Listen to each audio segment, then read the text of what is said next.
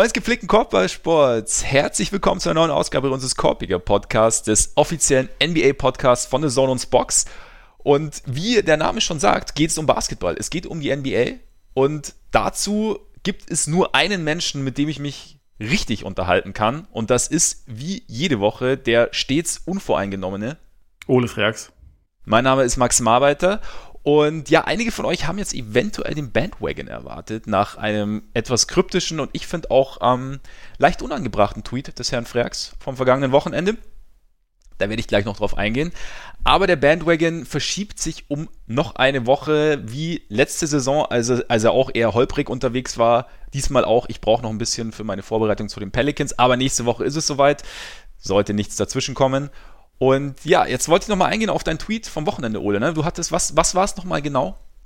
Äh, das war eine Szene, in der Kobe White versucht hat, den Ball abzugeben.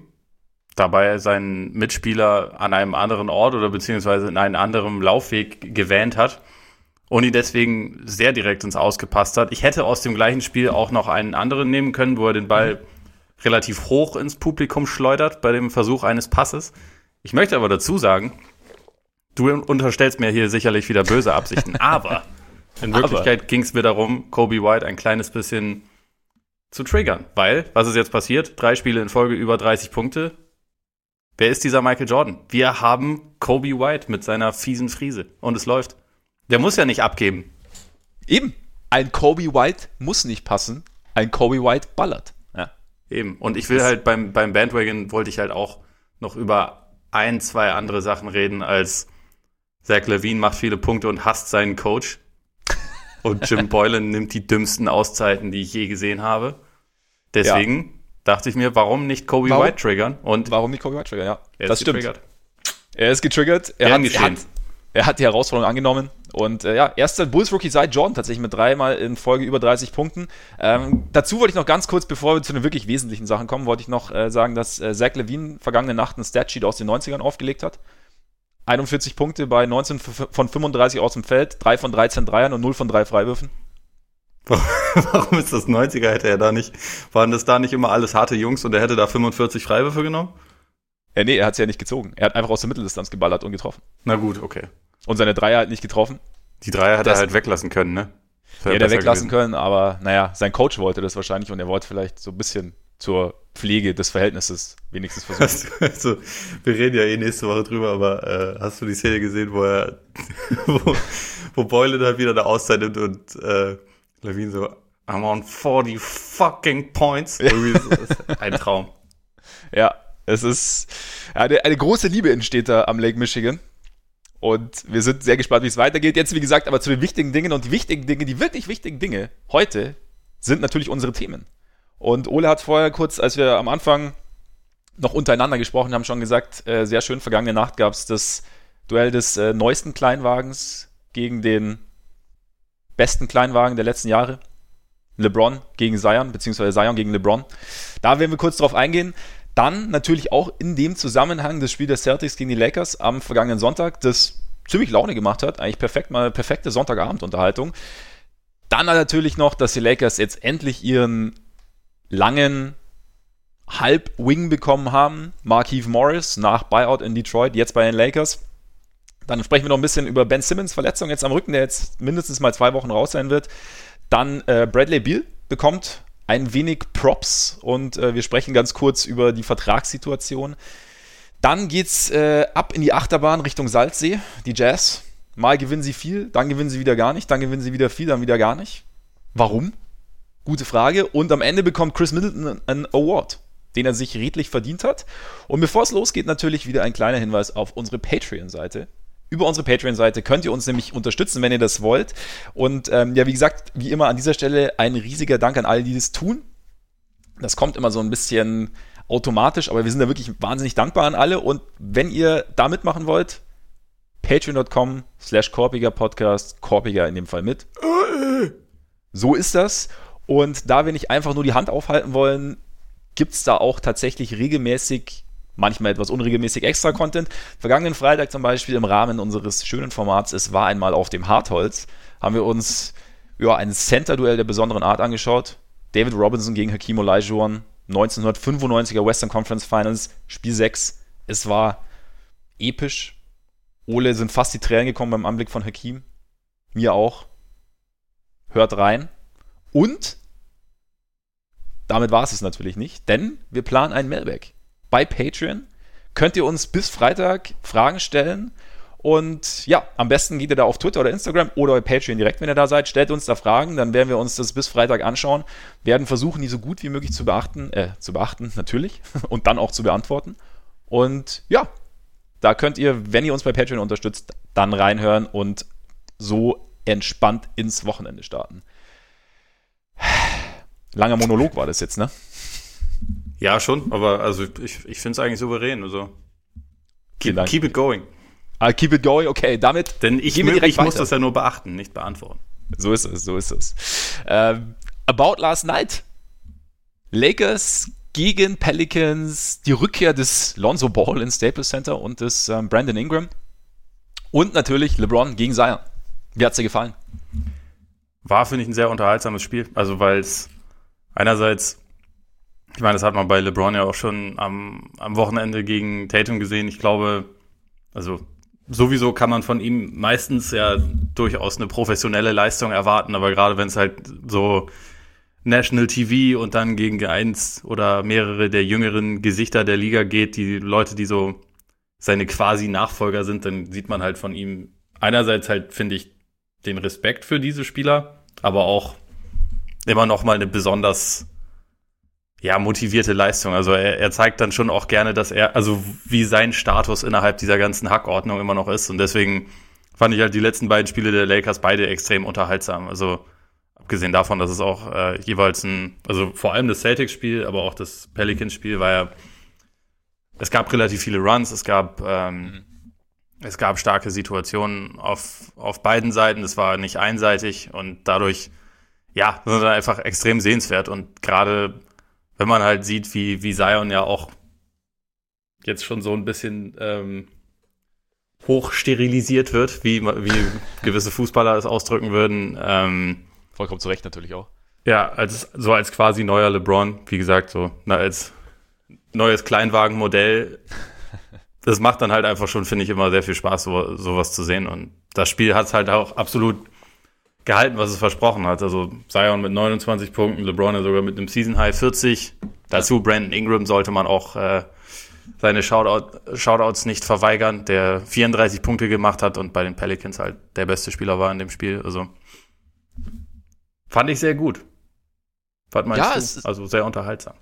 Nee, fand ich auch, fand ich auch. Hat, hat Spaß gemacht. Also gerade wenn, wenn, wenn LeBron motiviert ist, in solchen Spielen macht es natürlich eh irgendwie mal Spaß zuzuschauen und dann sieht man auch doch noch relativ intensiv, wie gut er noch übernehmen kann. Und ich fand aber auch so, eben wie du sagst, ähm, Zion und Ingram, dass das ja sich so langsam auch etwas mehr zusammenfindet. Also auch, dass sie immer mehr so ein bisschen ja, so eine Art Two-Man-Game oder zumindest den Versuch irgendwie starten, ein Two-Man-Game aufzuziehen und das, ähm, ja, ich fand auch interessant, so Zion generell, dass die, dass die Lakers gleich, glaube ich, im ersten Ballbesitz erstmal gleich äh, McGee und Davis auf ihn abgestellt haben. Hm.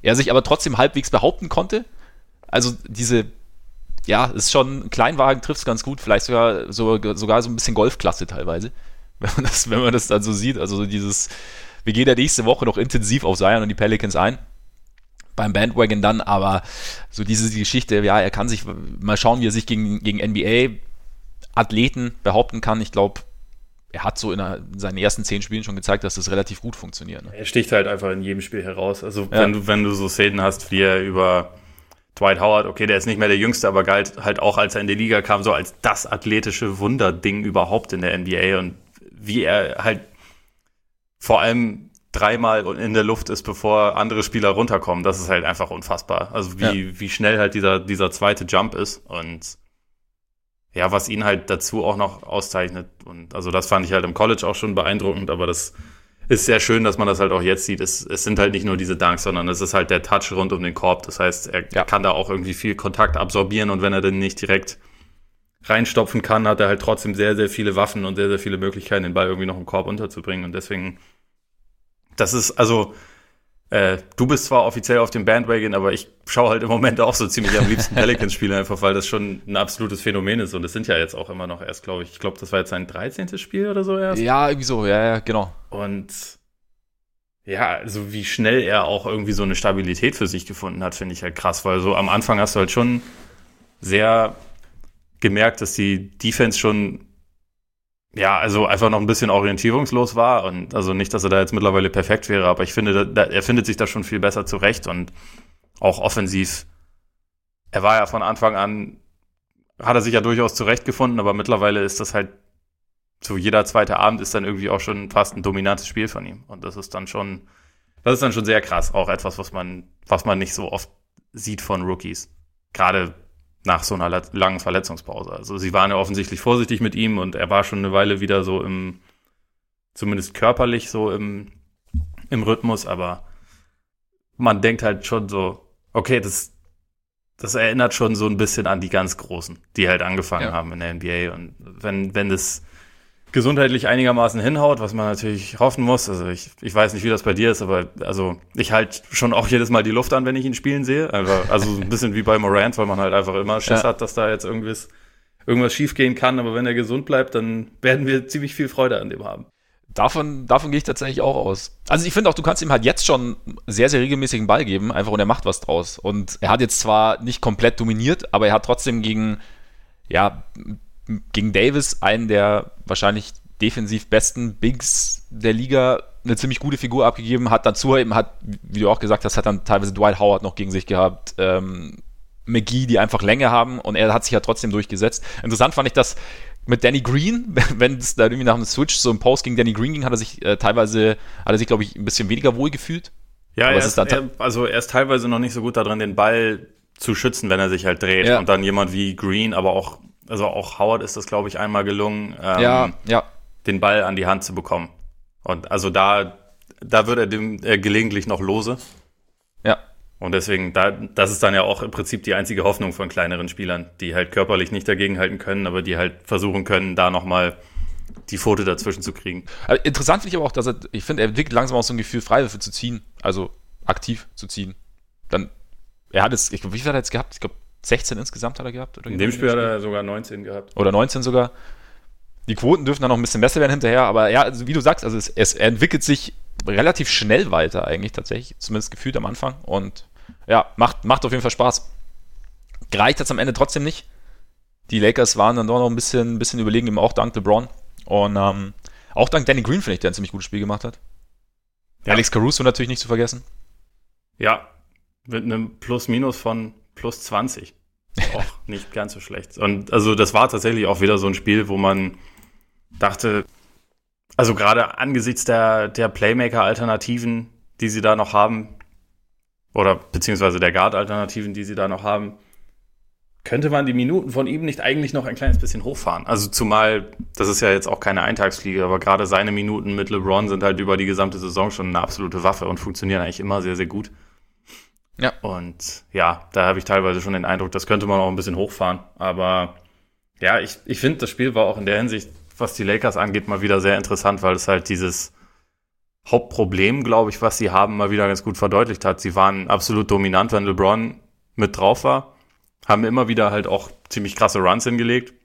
Sie haben aber auch immer wieder welche kassiert, sobald er halt auf die Bank ging. Und das ist halt, also so extrem ist es natürlich nicht in jedem Spiel, aber also beispielsweise auch am, am Wochenende gegen die Celtics äh, hat es besser funktioniert ohne ihn, weil Rondo da auch wahrscheinlich eins seiner besten Spiele bei den Lakers gemacht hat und mhm. äh, das da mal quasi gut leiten konnte, aber in dem Spiel ist es halt mal wieder nicht wirklich ge gelungen, zumal Davis auch offensiv jetzt kein gutes Spiel gemacht hat mit 6 von 21 und da fehlt halt dann so ein bisschen diese, diese Person, die das dann so richtig konstruktiv anleiten kann, sobald mhm. LeBron auf die Bank geht. Und das ist halt ein Pro Problem, was sie irgendwie von Anfang an in der Saison hatten und was auch, also es wird relativ schwer, das noch irgendwie zu lösen. Also jetzt haben sie zwar mit Markeith Morris, glaube ich, einen Spieler bekommen, der ihnen ganz gut tut, aber der jetzt nicht, nicht daran irgendwas ändert. Das Problem halt nicht löst, ja. Genau. Ja. Und äh, wenn sie meinen heißgeliebten Dion Waiters tatsächlich noch holen sollten, weil was ja, also Anscheinend gibt es ein Workout Anfang März, ja. hat Chris ja. Haynes jetzt berichtet. Äh,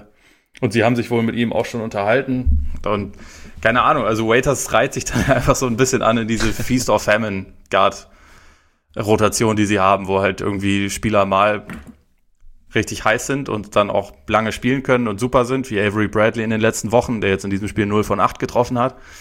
Oder auch ein KCP oder so, der halt auch immer wieder starke Spiele hat, aber der jetzt auch nicht der Spieler ist, wo man denkt, da weiß ich 100 Prozent, was ich bekomme. Rondo zähle ich da auch äh, mit rein. Waiters wäre halt irgendwie auch wieder einer dieser Kandidaten. Also wenn man, also wenn man überhaupt davon ausgeht, dass er einigermaßen in Game Shape ist. Also wir haben ihn jetzt ja auch ziemlich lange nicht spielen sehen und wissen nicht, welche, welche Mittel er so zu sich nimmt, vorsichtig ausgedrückt und, und wie es da bei ihm so läuft. Aber so diesen Playmaker quasi werden sie ja nicht mehr bekommen. Nee, da, da wird es, glaube ich, wirklich schwierig. Also von daher war die Entscheidung von Darren Collison doch nicht zurückzukommen, so er denn bei einem Comeback zu den Lakers gegangen wäre, natürlich doppelt bitter. Aber ja, bei Waiters, ich weiß, ich meine, ich glaube in Game Share, ich glaube nicht, dass sie ihn verpflichten, wenn er nicht halbwegs fit ist, dass er spielen kann. Weil dann ergibt es ja keinen Sinn. Dann, das kann ich mir jetzt nicht vorstellen. Aber klar, du hast natürlich recht, du hast da dann halt einen. Naja, gut, ich meine, es gibt Game Shape und Game Shape, ne? Also das. Ja, klar. Ist er, er ist halt einfach, hat jetzt halt sehr lange wirklich nicht, nicht äh, regelmäßig gespielt. Deswegen, also er kann schon fit sein. Ich glaube nicht, dass ja, er jetzt genau. 40 Kilo nee, Übergewicht hat. Also das, das meinte ich damit nicht, aber. Ja. ja. Nee, klar, was, was er jetzt dann wirklich, was er dann wirklich bringen kann nach so einer langen Pause, aber es ist vielleicht, ja, wie du sagst, ist vielleicht ein ganz guter Ansatz, den, den du halt dann irgendwann mal in einem, in einem Playoff-Spiel mal kurz oder in Richtung Playoffs testen kannst und dann vielleicht läuft er mal heiß und ja, nicht gewinnt dir ein Spiel mit, aber trägt dann doch irgendwie dazu bei, dass du mal ein Spiel gewinnst. Und dann im nächsten Spiel kann es schon wieder sein, dass dann wieder gar nichts geht, aber zumindest hast du ja immer so einen, so einen kleinen, ein Ass würde ich es jetzt nicht nennen, aber so, ein, so eine 10 oder ein Buben. eine 9. Ja. Ähm, ja, Marcus, äh, Marcus, ja klar, war ja auch schon passiert. Markeith Morris hast du ja schon angesprochen. Trotzdem, einerseits Playmaking nicht, andererseits natürlich der, der Punkt, den man auch immer angesprochen hat, irgendwie ein bisschen mehr Länge, Vielseitigkeit auf den nicht ganz großen Positionen. Also ich meine jetzt, echter klassischer Flügel ist er ja auch nicht, ist ja auch ein bisschen, glaube ich, ja, kräftiger oder massiger als Marcus. Und von daher, aber natürlich haben sie jetzt jemanden, der ihnen Länge und Kraft gibt. Ne? Und dazu, zumindest jetzt in Detroit, äh, die besten Dreierquoten seiner Karriere aufgelegt hat, äh, mit 40 Prozent fast von draußen, 45 ähm, Prozent fast aus dem Feld und 10,9 Punkte. Also von daher, so grundsätzlich ergibt die Verpflichtung natürlich schon Sinn irgendwie. Ne? Und zumal auch, äh, sie haben ihn, glaube ich, als Backup Power Forward mehr oder weniger eingeplant oder haben ihm dann auch so den Vertrag verkauft, in Anführungszeichen, mit der Aussicht. Und damit könnte natürlich dann Karl Kusma wieder auf die drei rücken, der sich ja schwer getan hat, teilweise gegen kräftigere Spieler zu verteidigen. Gut, er tut sich auch auf den drei generell, gegen schnellere Spieler tut er sich auch schwer. Generell aber. zu verteidigen, aber hat er, aber da, wenn wir auf das Celtics gegen Tatum, hat er es ja teilweise gar nicht schlecht gemacht, ne? Ja, er hat aber auch sehr viel Hilfe dann bekommen. Also, das ja, waren ja eher die Momente, wo es dann ganz gut gelaufen ist finde ich. Ja, aber er hat halt, er hat ihn richtig angeleitet, dass die Hilfe kommen konnte. Gute Mann. Er hat ihn in die Falle gelockt. Ja. ja. Nein, aber so grundsätzlich ergibt die Verpflichtung von Morris schon Sinn, oder?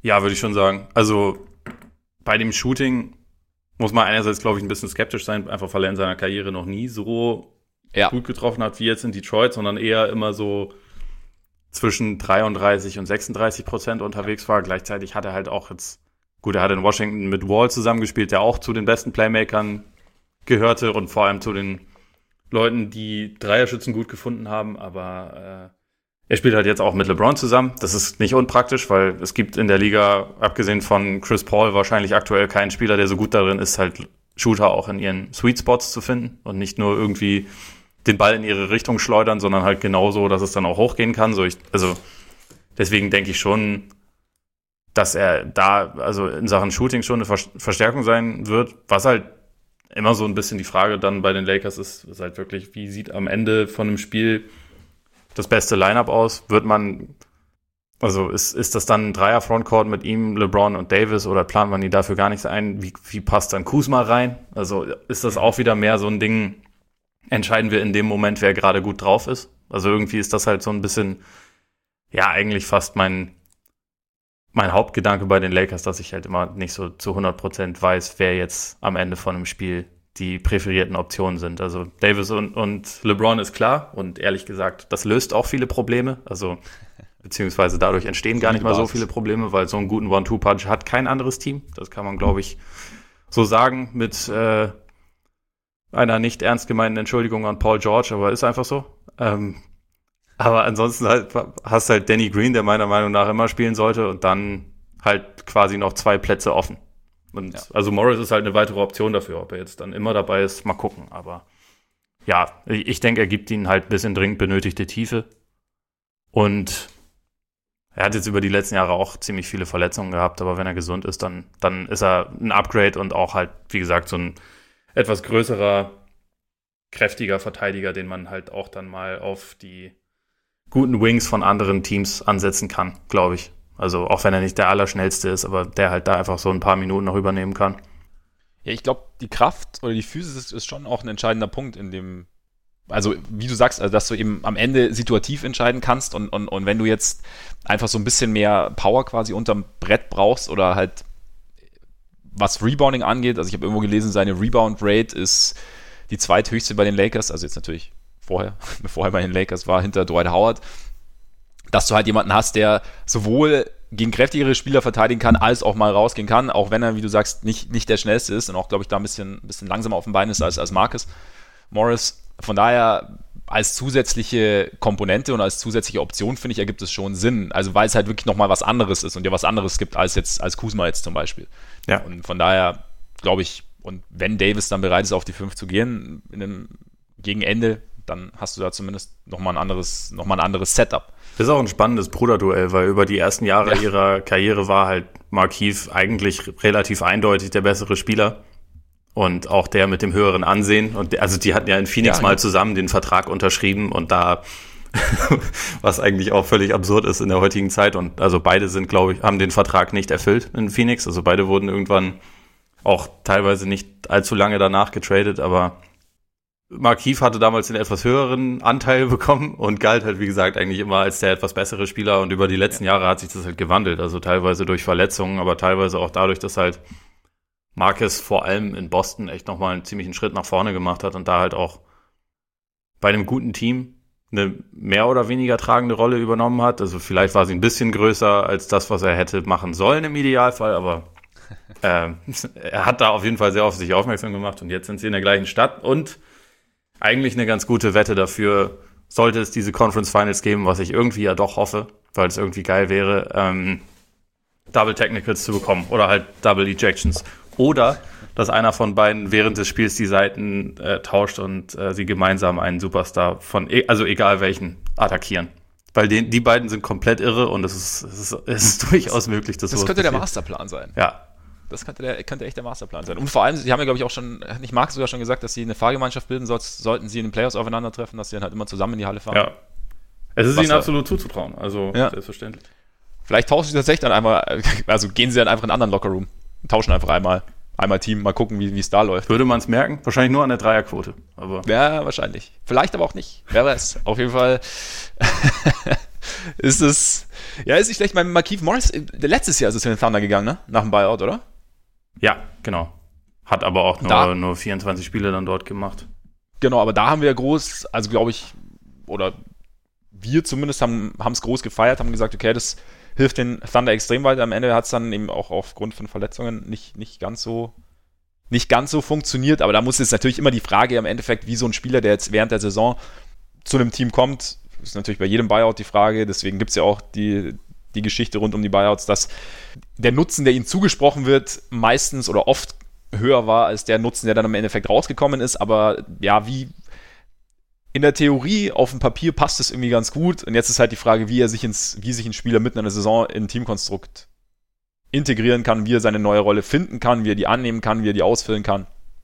Muss man jetzt mal sehen. Aber grundsätzlich, ich meine, die Lakers mussten ja jetzt nicht oder haben jetzt nicht viel aufgegeben. Sie haben ja ähm, Boogie Cousins gewaved sozusagen. Ja. Was natürlich immer irgendwie, ja, Waven ist nie cool, aber in dem Fall bei, bei Cousins, glaube ich, fällt er relativ weich, weil er kann sich, also er, er arbeitet an seinem, also seine Rehab macht er weiterhin, glaube ich, in den Lakers Facilities ja. und soll dann wohl auch im Sommer, haben sie so halb gesprochen, dass es gut sein kann, dass er dann im Sommer dann wieder zu den Lakers zurückkehrt, wenn er sich dann von seinem Kreuzbandriss erholt hat.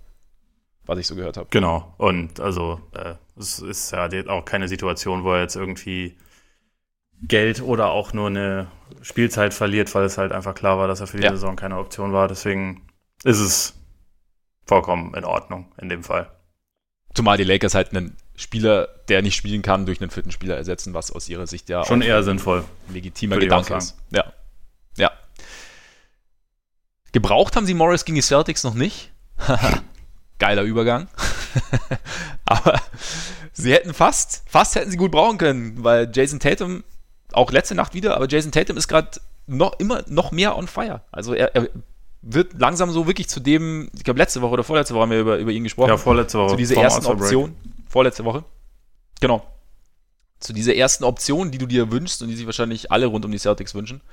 Und es ist schon, ich finde es schon krass, ihm zuzuschauen mittlerweile. Also diese Kontrolle, die er in der Offense teilweise hat, jetzt auch gegen die Lakers, die, die Vielseitigkeit, mit der er scored, Spins, Fakes, Crossover, schneller erster Schritt. Ja, ich, also ich finde vor allem in dem Lakers-Spiel hast du halt auch gesehen, einerseits, was für einen Respekt er mittlerweile bekommt, weil er halt wirklich viel getrappt wurde und auch im ersten Viertel irgendwie schon Double Teams teilweise kam. Es war jetzt halt auch eine Situation, wo Kemba Walker nicht dabei war, was dann auch dem Gegner noch ein bisschen mehr verdeutlicht, okay, wir müssen erstmal den stoppen, weil es fehlt nicht, also es fehlt an einer an einer richtig hochkarätigen Option. Also Brown macht auch in jedem Spiel seine 20 Punkte, aber äh, Walker hat einfach mit dem Ball in der Hand, kann er noch ein bisschen mehr anfangen und deswegen, solange der fehlt, ist es ja.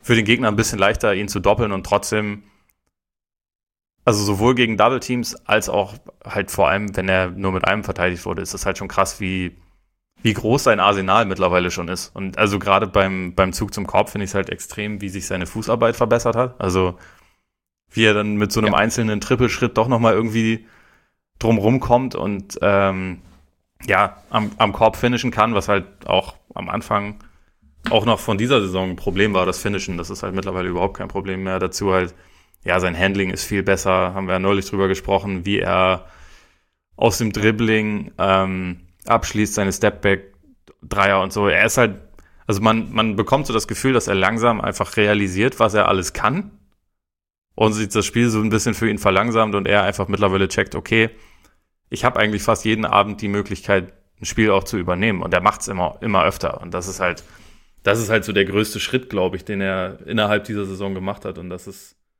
das ist dann schon extrem stark. Das ist halt auch, ich habe ähm, für die Five, die jetzt kommenden Monat rauskommt, habe ich einen Artikel über Jason Tatum geschrieben mhm. und halt so über seine Entwicklung. Und ich erwähne es eigentlich jetzt in dem Fall nur deshalb, weil äh, schon während ich den geschrieben habe, musste ich es halt immer wieder quasi nach oben korrigieren, was ich geschrieben habe.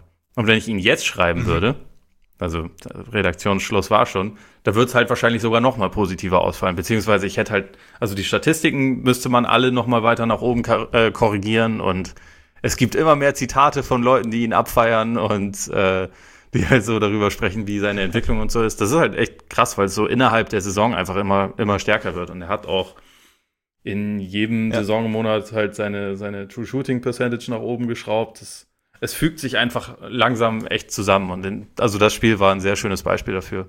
Hat ja auch LeBron danach mit, äh, mit seinem äh, Instagram-Post mit Young King, was ja sowieso jeder ist, und ja. äh, Major Problem oder so gemacht. Was so ein bisschen an diese ja, genau. Check über Paul Pierce damals mit uh, The Truth. Das ist jetzt, jetzt ist Tatum The Problem, wenn wir wollen. Ich würde ja eher sagen, God's will, but ja. what? Weil, hast du sein Tattoo gesehen? Sein neues? Er, er hat auf dem Rücken nee. ein, nee. Äh, ein riesengroßes Tattoo, auf dem God's will steht. Es wurde nur Apostroph vergessen. Mhm. Deswegen ist halt die Frage, was werden die Gods denn tun? das, ist, das ist die Frage. Ja, das lässt er wahrscheinlich offen. Ja. Je nachdem, wie die Saison verläuft, dann wird dann wird's dann. Deswegen gibt es übrigens Redakteure. Ja? Wo das nicht passiert. Man, soll, man, sollte auch den Job des Tattoo-Redakteurs ja, einführen. Absolut. Wäre nicht schlecht eigentlich. Jedes Studio sollte einen haben. Ja, da, also auch aus meinem bekannten Kreis fallen mir da so ein paar Beispiele ein, die schon echt gut sind. So mit ja. Keeping the Faith und so. Ja kannst dir vielleicht denken, was stattdessen gemacht wurde. Ja. Aber dabei belasse ich das jetzt. Das ist gut. Kommen wir zurück zu Basketball. Also ich finde find ich auch, also ich finde bei, bei, bei Tatum so eine, so eine Selbstverständlichkeit, die wird immer, wird immer größer. Aber trotzdem fand ich, die Lakers haben es in dem Spiel, dann gerade im vierten haben es dann eigentlich besser gemacht, wie du auch schon gesagt hast, kamen die, Double Teams und Traps irgendwie noch ein bisschen effektiver, vor allem dank Kyle Kuzma. Äh, ja, natürlich. natürlich. Also er hat eigentlich den, den Löwenanteil wie immer defensiv übernommen.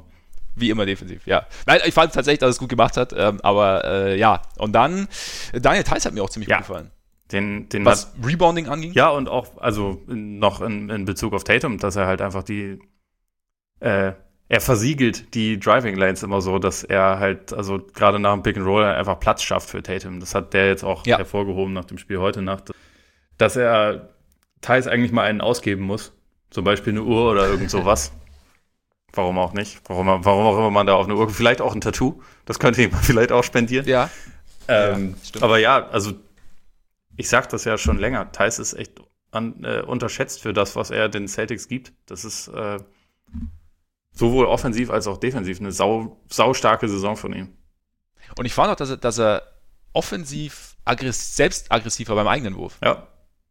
Also, dass er da wirklich mit, mit Selbstvertrauen und Nachdruck irgendwie hingegangen ist und äh, selber den Abschluss auch gesucht hat. Also nicht nichts erzwungen, aber irgendwie auf eine, auf eine gute, gewinnbringende Art und Weise. Ja, er hat ja jetzt auch gerade vor ein paar Tagen erst sein, sein Career High, also sein gehabt mit 25 Punkten und 16 Rebounds, was jetzt auch absolut nicht zu erwarten ist, dass das jetzt wahnsinnig häufig passiert, aber ich glaube, so ein gewisses größeres Vertrauen auch in die eigene offensive Qualität ist halt bei ihm schon auch festzustellen. Und auch dadurch, ja. dass halt die Celtics jetzt halt keinen Big geholt haben oder so oder da irgendwas durcheinander gewirbelt haben, ist, glaube ich, auch sein Selbstvertrauen vielleicht einfach nochmal ein kleines bisschen, bisschen angestiegen. Weil das ja, ja auch im Prinzip, ja genau, das ist ein absoluter Vertrauensbeweis. Und trotzdem haben sie am Ende verloren, weil dieser LeBron einen Fadeaway getroffen hat. In erster Linie deshalb. Unter ja. anderem. Und wenn man Bill Simmons fragen würde, weil die Referees wie immer alles verpfiffen haben, weil sie die Lakers lieben und sonst niemanden. Wo ich jetzt nicht sagen würde, dass das das Spiel entschieden hat. Auch wenn da ein paar Sachen, wie bei jedem Spiel dabei war, über die man sich aufregen kann. Aber ja. gab es, finde ich, auf beiden Seiten. Also äh, Tatum hat, also das war halt früher im Spiel, deswegen gibt es deswegen keinen kein Outcry, aber er ist einmal zum Korb gegangen, wo Kuzma irgendwie gefühlt zwei Meter weg war und trotzdem gab es halt Freiwürfe, weil, ja, weiß ich nicht, war in dem weil Moment, halt. dann hielt man für die richtige Lösung und ja, ja da, so den Ausgang von einzelnen Spielen an sowas festzumachen, hilft halt eigentlich einfach nicht wahnsinnig viel, aber am Ende waren die Lakers halt das kleine bisschen cleverer, glaube ich. Was auch okay ja, also ist. Also ich meine, es, es, fehlte halt auch einfach Kemba, der, glaube ich, da am Ende einfach ein bisschen Last von, von Tatum hätte nehmen können, gerade ja. so als, als Creator. Ja, das, das hat man schon so ein bisschen gemerkt. Also, war schon, also ich fand, man hatte so den Eindruck, okay, die, die, die Celtics wollen den Ball halt zu Tatum bringen, tun sich aber schwer. Allein da hätte Cameron natürlich auch geholfen, was, was das angeht. Und ähm, nee, das hätte, hätte definitiv geholfen. Und ich fand jetzt auch mit den Refs, also ich, hab, ich muss sagen, ich habe mir beim Schauen auch teilweise gedacht, so, mh, hm, aber es ist ja meistens, ja, ist man dann selber auch so, kommt so eine leichte Emotion hoch, was ich meine, wurde ja auch schon gesprochen, was halt wirklich ein bisschen nervig war, einfach, dass die Reviews ewig gedauert haben. Also hast du irgendwie halt ein geiles Spiel und natürlich wollen sie es irgendwie richtig machen, aber es war dann halt doch so, boah, keine Ahnung, zwei, drei, vier Minuten Unterbrechung. Ja, diese eine Geschichte. Also es war dann, war zu lang, aber gut. Ich, ich bin eher halt ein Team falsche Calls statt Team lange Review. Ja, weil es halt dann teilweise auch, ich meine, die eine Review war ja dann dieses Ding, wo der Ball ins Ausging und man nicht sicher war, ob es jetzt Davis war oder Brown oder keine Ahnung, wer da noch war und du konntest es auch übers Video halt nicht zu 100% sagen und dann stehst halt fünf Minuten da und nochmal irgendwie näher ranzoomen und nochmal ein anderer Winkel und dann nochmal anhalten und weißt hinterher nicht nichts, aber bist halt komplett aus dem Spiel raus. Also von daher. Und teilweise werden dann auch falsche Calls nicht gepfiffen. Also kannst du ja nicht reviewen, wie dieses Ding damals bei den, vor ein paar Tagen, Wochen bei, bei den Blazers. Das Goaltending ganz am Ende. Ja. Und von daher. Von, von nee, Rüdiger Gobert. Gebert. Ja, Rüdiger Gobert gegen Güdiger Robert. Gegen, gegen den Lillard Stadium war es, gell? Genau. Ja, ich ja, bin, bin zwiegespalten, aber ich, ich brauche es auch nicht. Es ist, wie beim Fußball kreiert es halt irgendwie so, ein, so ein, eine Illusion der Gerechtigkeit irgendwie, die es aber gar nicht richtig halten kann und der absoluten Richtigkeit, die's, die du halt so auch nicht bekommst. Ja. Aber das wäre das wär so ein Matchup, da hätte ich absolut nichts gegen, wenn man das in den Finals sehen würde. Ja. Und auch ja. Äh, übrigens zu, zu dem ersten Spiel, äh, Pelicans Lakers in der ersten Runde, wäre auch nicht völlig verkehrt, muss ich schon sagen. Wäre nicht auch verkehrt. Wenn ich die, nee. die Grizzly Bären sehr mag und ihnen überhaupt nichts streitig machen will, aber äh, ich könnte auch mit den Pelicans ganz gut leben. Könnte ich auch. Vor allem, ich bin ja noch auf dem Bandwagon, von daher könnte ich umso besser mit ihnen leben. Eben. Und ich muss, ich muss gestehen, ich finde die Celtics auch äh, immer interessanter, was den Contender-Status angeht. Also vor allem, was natürlich vor allem Tatums Entwicklung geschuldet ist, aber auch Brown, Thais und was da so außen rumkommt. Ja, ich glaube, dass es im Osten eh zu einem nicht unerheblichen Teil von den, von den Seedings am Ende abhängen wird, weil ähm, ich glaube, ihre Matchups mit ein paar Teams sind eigentlich ganz gut. Also auch mit ein paar sehr guten Teams. Beispielsweise sogar Milwaukee würde ich damit reinnehmen, weil kein, okay. niemand hat jetzt eine richtig gute Antwort auf Janis, aber ich glaube, die Celtics sind halt mit ihrer Switchability auf dem Flügel für die Art und Weise, wie die Bucks spielen, sind sie im Prinzip nicht, nicht wahnsinnig schlecht mhm. aufgestellt. Mhm. Es gibt halt mhm. Teams, die ihnen wehtun können mit ihrer Länge und Physis. Das ist halt so die Sixers und und auch die Pacers, wobei ich die Pacers insgesamt nicht so stark sehe aktuell, aber ähm, so wie es aktuell sich darstellt, könnte es halt auch passieren, dass man mit beiden nichts zu tun hat. Also ja. Philly halte ich dafür das gefährlichere Team. Also die Pacers könnte man auch im, in der ersten Runde treffen, aber wie gesagt, da, da, das finde ich nicht so dramatisch. Und ja, so zu den anderen Teams, da da wären die Celtics, also gegen die Bucks wären sie Underdog, gegen die Raptors vielleicht, wahrscheinlich, bin mir nicht ganz sicher. Wahrscheinlich wären sie ein bisschen knapp Underdog, aber das sind jetzt ja. Serien, die sie vielleicht mit ganz viel Glück schon für sich entscheiden können. Deswegen, also ich glaube, ich glaube schon auch, dass es halt einfach sehr von den, von den Matchups abhängen wird und dass, ja, Tatum ist halt so ein bisschen die Wildcard, weil als man gesagt hat, so die Celtics sind auf jeden Fall eine Ebene drunter, was ich halt vor einer Weile schon noch gesagt hatte, da war halt diese krasse Entwicklung noch nicht abzusehen. Und es ist halt die Frage, ich meine, der, der wird im März 22 Jahre alt. Ist halt die Frage, behält er das jetzt bei bis zum Start der Playoffs? Kommt da noch eine Steigerung? Funktioniert das dann so auch in den Playoffs? Und das ist halt, finde ich, dann ein bisschen schwerer einzuschätzen als jetzt die Bucks oder Raptors, bei denen du halt eigentlich schon einigermaßen weißt, was du bekommen wirst.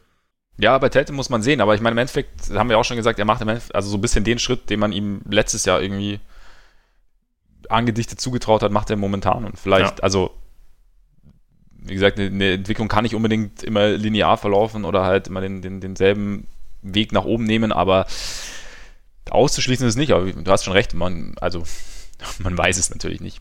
Aber Sixers waren eigentlich ein ganz gutes Stichwort.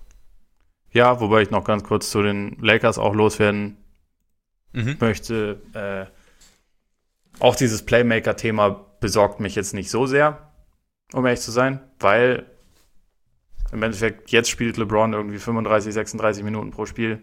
In den Playoffs, wenn es dann wirklich um die Wurst geht, gegen richtig gute Teams, vielleicht eher so 44 Minuten. Ja. Es ist dann deutlich weniger, was man ohne ihn aushalten muss. Und also auch die Cavs sind dann häufig, selbst wenn das dann nur so drei Minuten waren, in denen in diesen drei, vier Minuten komplett geraucht worden. Und das ist durchaus möglich, dass das wieder passiert. Aber ich glaube, sie haben schon eine bessere Chance auf den Titel. Also die Lakers, als, als man das teilweise trotz Number One Seed im, im Westen so darstellt, weil immer wieder Leute sagen, ja, ja, gut, aber die Clippers sind ja tiefer und so. Die Clippers müssen auch erstmal zeigen, dass sie halt wirklich zusammenfinden zum rechten Zeitpunkt und dann ja. auch wirklich das ganze Potenzial, was sie haben, auf den, aufs Parkett bringen. Und also da, da sehe ich jetzt die Lakers absolut nicht, nicht chancenlos, wenn sie aufeinandertreffen sollten. Nee, definitiv nicht. Also da, dafür haben sie zu viel gezeigt und dafür, wie du sagst, haben sie auch den, ist der One-Two-Punch aus LeBron und, und Davis auch einfach zu gut. Und irgendwie funktionieren auch die Spieler außenrum besser als erwartet. Vielleicht nicht immer im Kollektiv, vielleicht nicht immer mit der Konstanz, die, die man gern hätte, aber trotzdem so als Ganzes hat es dann schon irgendwas gefunden. Und ja, was, was sie defensiv halt machen können, welchen Druck sie da ausüben können, das könnte in den Playoffs schon auch interessant werden. Und der, die Minutenverteilung von LeBron ist auf jeden, Fall, auf jeden Fall ein guter Punkt Richtung Playoffs dann. Ja, er hat es halt ganz gut im Griff, während er drauf ja. ist. ja, da genau. kann man auch nach diesen beiden Spielen, wo wir jetzt irgendwie relativ viel über die Gegner gesprochen haben, auch sagen, man kann vor LeBron einfach echt immer nur noch wieder den Hut ziehen. Also es ist einfach, ich, ich, äh, ich finde das auch nach wie vor äh, richtig und wichtig, das wertzuschätzen, weil also ja. im Moment ist er halt einfach noch, hat immer noch einen Claim, der beste Spieler der Welt zu sein. Ähm, haben Kawhi und Janis auch und Durant hätte ihn auch, aber LeBron hat ihn halt einfach auch immer noch mit seinen jetzt 35 Jahren und mal schauen, wie lange noch. Aber solange er halt da das noch macht, das, das darf man würdigen. Sollte man. Sollte man auch, ja. Absolut. Absolut. Selbst wenn man nicht der allergrößte Fan ist. Ja. sagt man doch, die Leistung verdient jede Anerkennung, die es so gibt im Endeffekt. Ben Simmons. Verletzt. Verletzt. Auch blöd. Auch blöd, ja. Rücken hat er, der gute, irgendwie Nervengeschichte.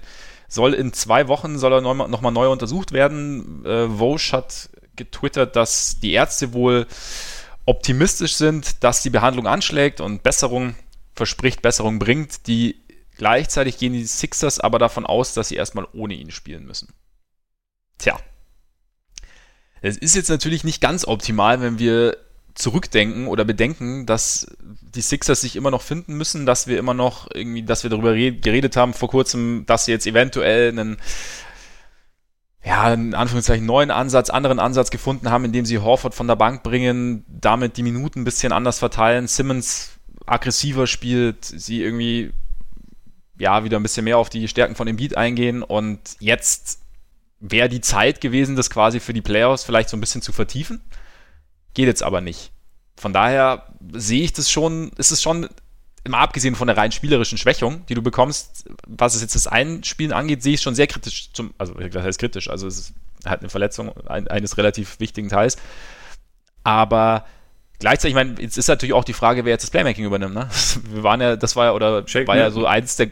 Hä? Shake Milton. Shake Milton, stimmt. Oder Raul Neto, oder? Haben sie auch noch. Raul Neto haben sie noch. Äh, sie haben noch Alec Burks, der so ein bisschen kann. Ja. Horford war jetzt dann gegen die Hawks prompt wieder Starter, weil er halt passen kann. Ja. Wir haben noch äh, Josh Richardson, aber klar, es ist nicht das, was sie sich vorgestellt haben und was sie auch nötig hätten. Also zumal auch irgendwie fünf der nächsten sechs Spiele sind auswärts, unter anderem bei den Lakers und Clippers. Ah, Da sind sie besonders stark. Die Sixers sind halt grausam auswärts und also deswegen ist das jetzt Sie sind halt irgendwie in einer komischen Situation, weil es weiß sowieso jeder, dass die, dass sie nicht aus den Playoffs rausfallen können, weil geht im Osten einfach nicht, wenn man, wenn man äh, deutlich über, über 500 sind und sind sie ja. Also Da fällst du leichter rein als raus. Stehen ja, sie stehen ja bei 36, 22, ne? Und also man kann natürlich irgendwie noch ein Seed verlieren, aber äh, im Moment läuft es ja auch bei Indiana jetzt nicht, nicht unbedingt prickelnd und deswegen ist halt dann die Frage, wie dramatisch die Situation wirklich ist. Aber eigentlich wäre es halt für sie darum gegangen, wie du schon gesagt hast, so endlich so ein bisschen Konstanz und eine eindeutige Spielidee zu finden, bevor halt die Playoffs losgehen. Und das, das wird jetzt halt einfach deutlich erschwert. Und man muss halt, finde ich, dazu sagen, dass so eine der wenigen richtig positiven Geschichten dieser Saison war für mich schon die Entwicklung von Simmons. Also gerade seit Mhm. der Jahreswende, wo er halt einfach dann offensiv aggressiver geworden ist, mehr zum Korb gegangen ist, defensiv ja ohnehin eine sehr, sehr starke Saison spielt und so, dass im Gegensatz zu seinen Mitspielern war das halt auch einer, der jetzt nicht in jedem Spiel perfekt gespielt hat, aber der zumindest immer verfügbar war und immer, immer relativ viel Einsatz gegeben hat und so. Und jetzt, jetzt bricht halt eine Phase an. Eigentlich müsste jetzt Embiid machen. Bei Embiid hätte es aber, also wenn man sich die Saison idealer, äh, ideal vorgestellt hätte, gesagt, so nach dem All-Star-Break fahren wir die Minuten von ihm wahrscheinlich eher noch ein kleines Stückchen weiter runter, damit er halt diesmal in den Playoffs fit ist. Und jetzt, äh, ich meine, er hat ja die letzten Spiele teilweise ziemlich aufgeräumt, also gegen, gegen die Hawks ist auch sein Career High aufgestellt Ja. mit 49 Punkten, aber halt auch mit einer sehr, sehr hohen Arbeitslast. Und also ja, das ist natürlich eigentlich nicht das, was die Sixers zu diesem Zeitpunkt der Saison haben wollen. Es verkompliziert die Geschichte definitiv. Ich meine, wenn man, wenn man die positive, in Anführ also in großen Anführungszeichen, Seite sehen will, kann man vielleicht höchstens noch hoffen, dass sich jetzt durch diese Zwangslage eventuell irgendjemand rauskristallisiert, der vielleicht doch irgendwie noch ein bisschen Playmaking übernehmen kann, der vielleicht doch irgendwie noch irgendwie ein gewisses, eine gewisse Chemie findet, mit, sei es jetzt mit Embiid, sei es mit, mit Richardson oder mit, ähm, mit Horford, dass du da irgendwie was bekommst, was du sonst vielleicht nicht gefunden hättest, wenn du natürlich dich weiter auf Simmons verlässt. Gleichzeitig aber, ja, wie gesagt, das wäre vielleicht so ein kleiner Randaspekt, ist natürlich nicht gesichert, aber es wäre natürlich, wie gesagt, schon wichtig gewesen, dass, dass Simmons da A, seine, ei- seine persönliche Entwicklung rein spielerisch, vor allem offensiv irgendwie weiter vorantreibt.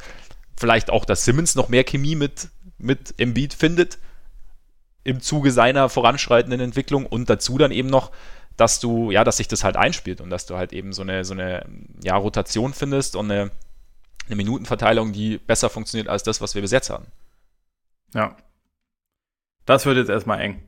Aber es hilft ja nichts. Ich meine, können, ja kein, keiner hat jetzt irgendwie Mist gebaut, ist halt eine Verletzung. Ne? Halt Blake Glaffer aber schauen wir dann mal. so, so kann man das sagen, wenn man. Ja. Äh, na, ich will, ich will jetzt nichts, nichts äh, Despektierliches gegenüber Bayern sagen, deswegen lasse ich es einfach mal. Wobei, warum eigentlich nicht? Wenn man mit dem Bauernhut zur Arbeit geht, dann kann man das schon so ausdrücken. Da muss man vorsichtig sein, was man sagt und wie man das rüberbringt. Freunde der Sonne. Ja, alles klar, das ja? äh, stimmt. Ja. Ich meine, vielleicht sehen wir jetzt ja den besten Monat in der Karriere von Joel Embiid. Wäre eigentlich vielleicht ganz cool, weil ich von ihm in dieser Saison, ja, hätte ich auch mehr erwartet, um ehrlich zu sein. Nicht, dass er eine schlechte Saison ja. spielen würde, aber ich hätte mehr erwartet. Ich meine, die Erwartungen an Embiid sind halt generell einfach relativ hoch, weil jeder irgendwie in ihm das Potenzial sieht, Top 5, Top 3 Spieler zu sein und irgendwie. Zwar nicht so einer wie Anthony Davis. Nicht, nicht so einer wie Anthony Davis, genau. Kein Borderline, sondern so richtig mittendrin. Ja. Und irgendwie zeigt das immer wieder und man ja, gefühlt hat man, oder man hat so ein bisschen den Eindruck, dass er nicht immer die perfekten Voraussetzungen schafft.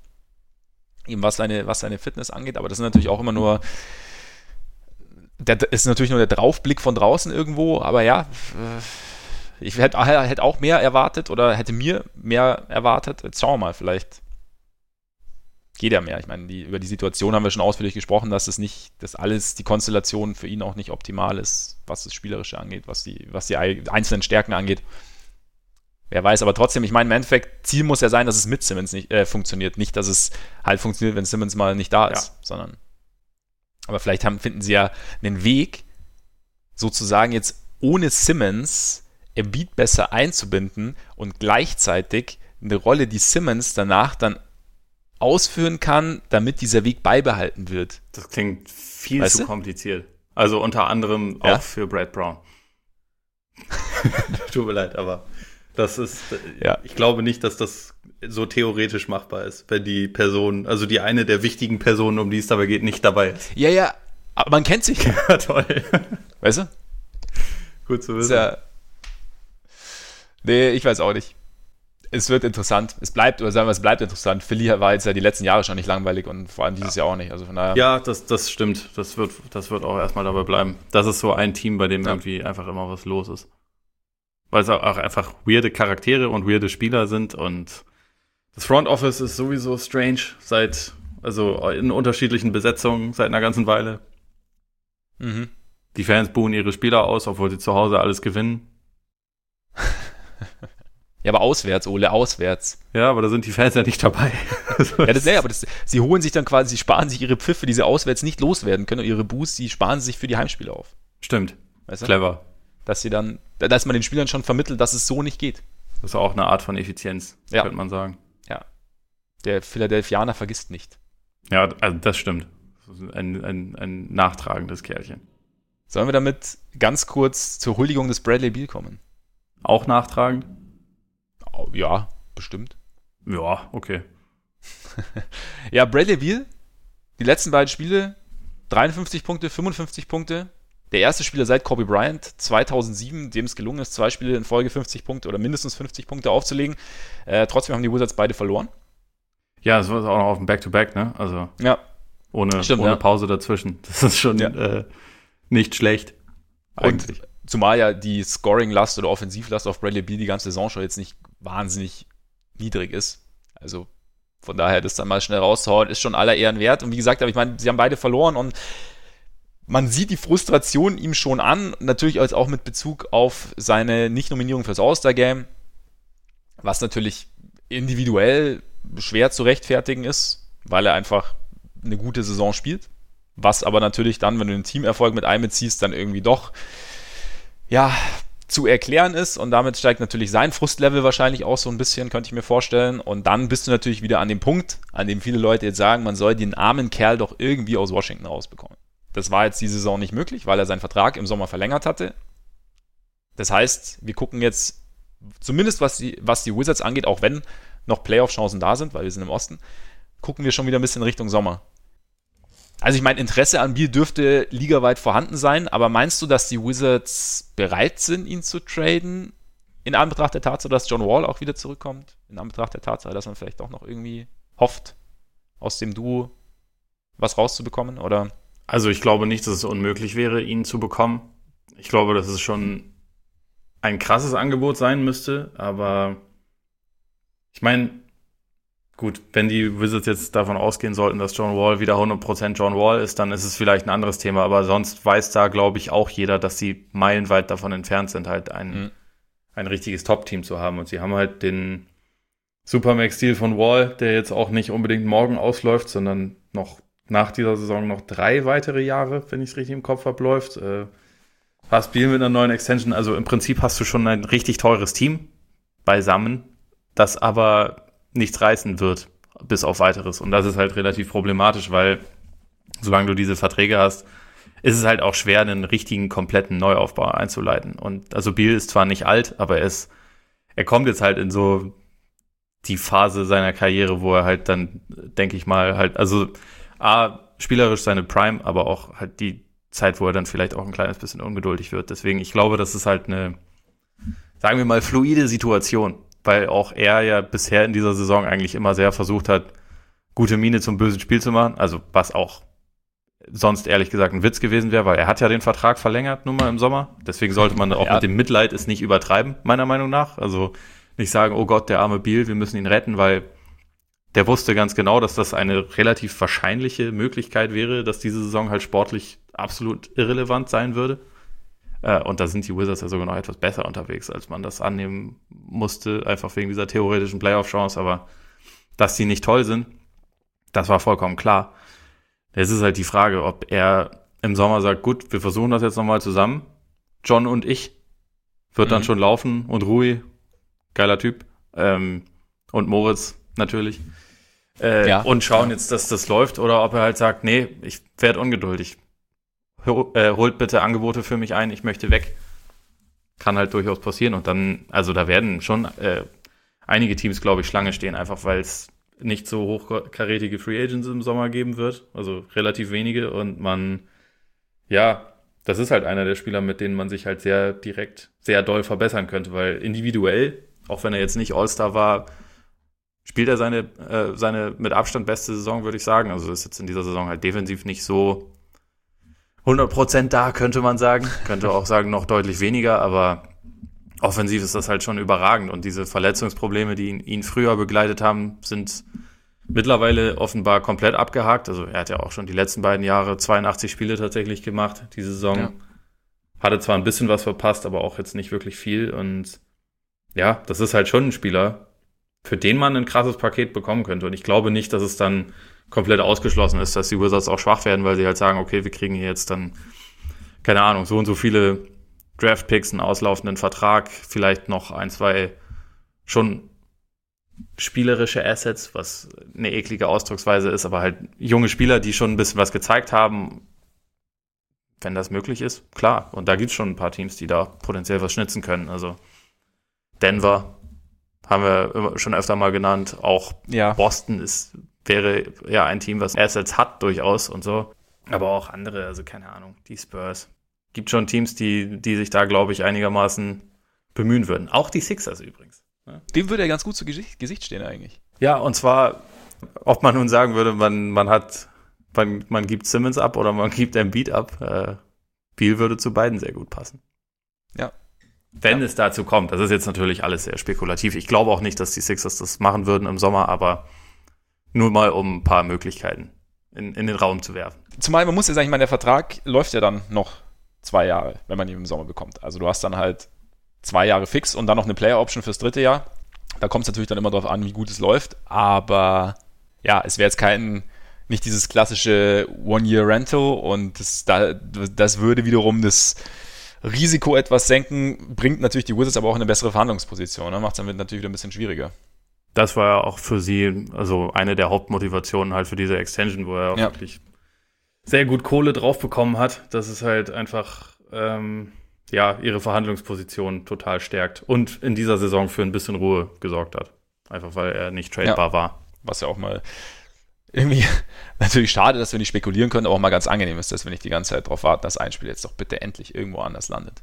Sehe ich anders, weil es ein super Trade-Chip gewesen wäre. Also äh, ja einfach auch, glaube ich, der Spieler, der halt äh, innerhalb der Saison mit einem Trade das meiste hätte verändern können. Aber an sich verstehe ich deinen Punkt und gehe auch mit. Ja, einerseits schon, wobei ich mir jetzt gerade auch gedacht habe, es ist natürlich, wäre natürlich auch schön, so einen Spieler in einem Team zu sehen, das ähm, ja ein bisschen, bisschen mehr Chancen hat, tief in die Playoffs vorzudringen, zumindest mal so.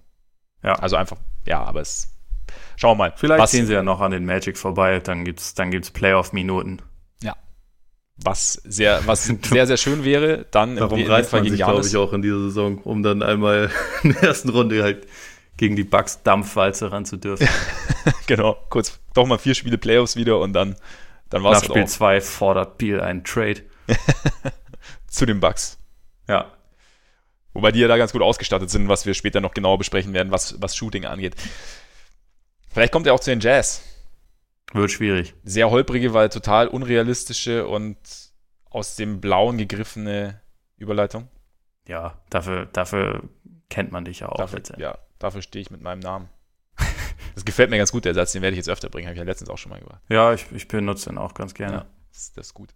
Aber ja, die Utah Jazz spielen eine etwas ja, wie soll man sagen, komische Saison. Am Anfang dachte man so, warum läuft's nicht? Dann lief's, dann lief's wieder nicht, dann lief's wieder, lief's wieder nicht. Also sie haben jetzt, die aus den letzten zehn haben sie vier gewonnen. Die letzten drei haben sie verloren. Davor hatten sie vier, in, vier in Folge gewonnen. Ähm, davor hatten sie fünf in Folge verloren. Davor wiederum haben sie, oder im, zwischen 11. Dezember und 25. Januar haben sie 19 von 21 gewonnen. Und da dachte man schon, okay, die Jazz haben sich gefunden. Es war auch ein bisschen die Phase, glaube ich, in der Mike Conley verletzt war eine Zeit lang. Ja. Und ja, man hat wirklich so den Eindruck, okay, jetzt dieses Team findet so lange zusammen, auch gerade so mit Bogdan Bogdanovic als zweitem Scorer und Ballhändler neben, neben äh, Donovan Mitchell. Und jetzt, ja, wie gesagt, jetzt hast du eben diese Phase, in der es halt irgendwie gar nicht mehr laufen will. Momentan. Oder wo sie halt auch, wo sie auch in den Spielen irgendwo Energie fehlt, wo es irgendwie das Team ein bisschen, bisschen komisch wirkt eigentlich. Und ja, man weiß nicht genau, wo das Problem ist. Also Mike Conley ist noch nicht so richtig angekommen in, in Salt Lake City, ne? Nee, also ich meine, es lief jetzt bei ihm ja mal für eine Zeit lang individuell deutlich besser. Ähm, ja. Das schon, also wo er halt auch dann irgendwie über einen Monat 20, 5 und 5 aufgelegt hat, was, was ja stark ist. Und also ja. sie hatten da ja auch eine Phase, in der sie als Team, was war das, 19 von 21 gewonnen haben oder so. Mhm. Und, und ja, vor allem offensiv halt irgendwie viel besser geworden sind. Aber dass es mal so richtig alles zusammen funktioniert und vor allem, dass irgendwie Conley und Mitchell sich gegenseitig besser machen. Das ist halt irgendwie bisher nicht wirklich aufgetaucht. Also selbst wenn beide individuell dann mal starke Leistungen haben, ist es irgendwie nicht, nicht so richtig der verlässliche Effekt eingetreten, auf den man gehofft hätte. Wobei man muss, man muss dazu sagen, äh, insgesamt ist die Offense ja nicht das Problem. Also äh, ja. ich habe gerade mal geguckt, so seit der Jahreswende haben nur die Mavs eine bessere Offense als Utah? Was man, glaube ich, also weiß nicht, ob man das so auf dem, auf dem Schirm hatte, aber. Mir war das klar. Dir selbstverständlich, aber. Ja. Ähm, da läuft es eigentlich nur. Jahren das Problem ist, sie sind halt auf Platz 20 bei der, bei der Defense und wenn man bedenkt, dass das hier um die Jazz geht, muss man irgendwie schon sagen, dass sie einfach so ein bisschen ihre Identität verloren haben oder sie beziehungsweise immer noch suchen. Also im Sommer, im Sommer war ja schon die Hoffnung, dass sie sich halt zu einer existierenden sehr, also seit Jahren eigentlich sehr sattelfesten und potenziell überragenden Defense endlich Firepower dazu geholt haben. Also in Bogdanovic, der übrigens ja auch eine sehr gute Saison spielt, muss man dazu sagen, und halt Conley, der am Anfang sehr enttäuscht hat, dann verletzt war, dann eine gute Phase hat, jetzt irgendwie zuletzt wieder nicht so toll aussah. Aber so als Gesamtprodukt, die Offense ist ja wirklich deutlich besser geworden. Sie haben halt einfach nur diese defensive Identität verloren. Und da da, also wenn man sie spielen sieht, da, da taucht schon auch irgendwie relativ viel aus, wo man denkt, das kennt man so eigentlich nicht von ihnen und das darf ihnen auch eigentlich nicht passieren, weil sie spielen wie so ein, teilweise wie so ein Team, was halt denkt, gut, wir haben viel mehr Talent als die anderen und halt diesen bedingungslosen Einsatz, den sie hatten, verloren haben. Und sie haben mehr Talent als in den letzten Jahren, aber sie sind nicht ein Team, das sich das halt leisten kann, meiner Meinung nach. Mhm. Und so ja, kommst du dann halt immer wieder zu ziemlich krassen Schwankungen. Und sie haben teilweise Spiele, wo sie überragend unterwegs sind und wo man denkt, ja, wenn sie das dauerhaft auf die, auf die Straße kriegen, dann ist das schon ein Team, was man so zumindest als Dark Horse Contender irgendwie mit reinzählen kann. Und dann haben sie auch Leistungen, wo man denkt, ja, das geht wieder in der ersten Runde raus oder vielleicht in der zweiten. Es verwundert mich bei ihnen, weil ich da auch nicht so richtig weiß, ob sie da nochmal dauerhaft gegensteuern können. Sie haben ja selber schon so ein bisschen angesprochen, dass ihm gerade so in der, in der Defense so ein bisschen der, ja, also der letzte, die letzte Energie vielleicht ein bisschen fehlt. Also auch in der 1, also One-on-One-Defense. Und ich finde auch, wenn man es sieht, also es, man hat tatsächlich so das Gefühl, es ist so dieses, dieser eine Schritt, den sie halt eigentlich immer hatten, der, der, den, den, den tun sie gerade nicht. Also gerade so gegen, sie haben jetzt ziemlich gegen die Suns auf, von den Suns auf die Mütze bekommen zu Hause. Ja. Wie viel offene Würfe, wie viel offene Dreier die Suns in dem Spiel hatten, hätte man so jetzt von den Jazz nicht erwartet. War auch jetzt die letzten Jahre nicht so oft zu sehen. Und ich fand, da hat so, da fehlt so, das klingt immer so ein bisschen blöd, aber hat so ein bisschen die Spannung gefehlt. Also, ja. dass, dass sie da irgendwie sind, okay, wir, wir, wir schauen, dass wir einen Wurf contesten, wir schauen, dass wir richtig rotieren, wir schauen, dass da, ich meine, teilweise waren es einfachste Plays und das hat ungeordnet gewirkt, was man von den, von den Jazz eigentlich nicht, nicht wirklich nicht wirklich gewohnt war und gleichzeitig habe ich auch so ein bisschen den Eindruck gehabt, dass ich meine, sie waren ja echt ganz gut, immer die eine Offense in eine gewisse Richtung zu lenken oder in, in, zu gewissen Würfen zu zwingen, die ihnen jetzt ganz gut reingelaufen sind. Und deshalb war jetzt zum Beispiel, ich, meine, ich habe jetzt auch nicht jedes Jazzspiel gesehen natürlich, so jetzt hier jetzt mal die letzten so ein bisschen reingeschaut und das hat so ein bisschen gefehlt, einfach so, dass sie, dass sie halt sagen, okay, jetzt geht's, geh mal in die Richtung, da wartet dann der Rudolf und dann schaust du mal, wie du, wie du da abschließt gegen den Mann. Ja. Oder weiß ich nicht, und das hat, de, der Ansatz hat so ein bisschen gefehlt. Und ich meine, sie haben ja im Sommer, das war ja schon so ein bisschen der Ansatz zu sagen, hey, wir haben jetzt, wir hatten die letzten Jahre offensiv einfach ein bisschen Probleme, einfach weil jetzt Rubio, was den Wurf anging, nicht so wahnsinnig verlässlich war, weil jetzt ähm, Mitchell einfach noch, noch mehr, noch einen zweiten Ballhändler neben sich brauchte, noch einen zweiten Scorer brauchte. Und Jetzt schauen wir, dass wir, wie du sagst, mehr Firepower bekommen und opfern vielleicht ein bisschen Defense, weil eine Top 10 Defense werden wir schon noch haben. Und jetzt bist du halt aber eben an dem Punkt, dass sie momentan halt nur eine Top 20 Defense haben. Und das ist natürlich dann schwierig. Und klar, ich meine, so ein Spiel wie gegen die, gegen die Rockets, das sie auch verloren haben, da waren sie zur Halbzeit sogar vorne und dann sind sie im dritten Viertel irgendwie eingebrochen. Ist natürlich undankbar, einfach weil die Rockets, glaube ich, momentan immer noch undankbar sind. Ja, aber es ist auch spielen. ein äh, Problem, das sich durch ihre Saison zieht. Also, dass sie halt häufig ja über ein Viertel oder eine Halbzeit richtig stark aussehen, aber dass sie halt diese, ja. also wie du es gesagt hast, diese Spannung nicht aufrechterhalten können. Ja, und dann haben sie, man gegen die Rockets interessanterweise, fand ich immer so als, als Randnotiz, haben sie ein bisschen Zone gespielt in der ersten Halbzeit. Was äh, gerade beim Rockets-Ansatz natürlich nicht uninteressant ist. Ja. Bin immer gespannt, wie sich das noch Richtung Playoffs auswirken wird. Aber ja, und dann hast du halt natürlich gleichzeitig, ich fand, letzte Woche hat ja irgendwie im Low-Post von Zach Lowe kam ja die Frage auf, ob Mike Conley eventuell von der Bank kommt, weil sie halt eben, wenn sie, oder kommen sollte, weil sie mit äh, Royce O'Neill jemanden hätten, der halt defensiv noch mehr, ja, vielleicht ein bisschen besser zu Mitchell passt. Und weil sie mit äh, Bojan Bogdanovic einen haben, der auch das Scoring übernehmen kann, ist vielleicht auch so ein Punkt, dass du. Und mit Ingles, der das Playmaking übernehmen kann. Und mit Ingles, der das Playmaking übernimmt. Und dass du halt mit Bogdanovic schon jemanden hast, der halt diesen Scoring-Punch bringen kann, dass jetzt dieses, also dass es, dass Conley vielleicht in Anführungszeichen zu viel ist in diesem Mix, gerade mit Blick dann auf die Defense, auf die Balance vorne hinten. Und dann, ich weiß nicht, oder, oder was heißt du von der, von dem Gedanken? Ich weiß nicht, also eigentlich. Er ist natürlich ziemlich teuer dafür. Ja, und ich, ich bin auch der Meinung, dass sie ihr maximales Potenzial eigentlich nur erreichen können, wenn Conley halt mit dabei ist und auch als integraler Bestandteil. Ja. Also einen Scorer von der Bank haben sie in John Clarkson. Äh, der das der ja wirklich, überraschend gut funktioniert. Ja, der ne? also das offensiv sehr, sehr gut macht, seitdem er da ist. Also, ja.